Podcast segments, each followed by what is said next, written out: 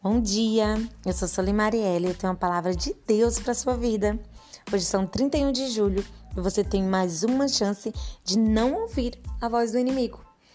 A palavra de Deus está lá em Neemias 2, versos 19 e 20, que diz: o que ouvindo Sanbalate, o Oronita, e Tobias, o servo Amonita, e Gesem, o Arábio, zombaram de nós e desprezaram-nos e disseram: Que é isso que fazeis? Quereis rebelar-se contra o rei? Então lhe respondi e disse: O Deus dos céus é o que nos fará prosperar. E nós, seus servos, nos levantaremos e edificaremos.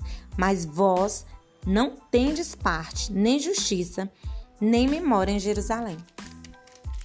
Neemias, ele ficou muito entristecido porque é, os muros de Jerusalém tinham sido destruídos e ele queria reedificar a cidade. E aí o que, que aconteceu? O Senhor colocou aquele desejo no coração dele e ele foi. O rei autorizou e ele foi edificar. E o que, que aconteceu? Os inimigos ouviram a respeito disso. Os inimigos eram Sambalat, Tobias e Gesem.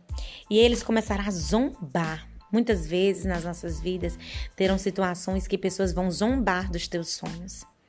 Vão desprezar aquilo que você tem colocado diante de Deus em oração, aquilo que Deus tem colocado no seu coração e eles não conhecem. Deus sabe o que fala ao teu respeito quando você não está por perto. E o que que acontece? Ele sabia do sonho, ele sabia o que Deus tinha colocado no coração dele e ele foi ousado. Neemias, ele não deu ouvido à voz do inimigo.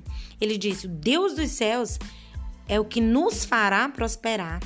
E nós, seus servos, ele sabia a quem ele pertencia, ele sabia que ele era servo de Deus.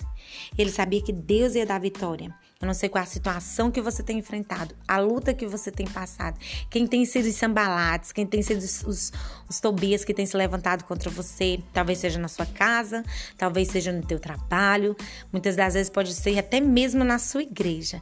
Não importa, apenas não dê ouvidos às vozes contrárias ao que Deus diz ao teu respeito, ao que Deus colocou no teu coração, e Deus vai te dar vitória. Tampe os ouvidos às vozes do inimigo, seja surdo às vozes contrárias ao teu propósito, ao teu chamado, aquilo que Deus colocou no teu coração. E que você tenha um excelente dia e a sua família, em nome de Jesus.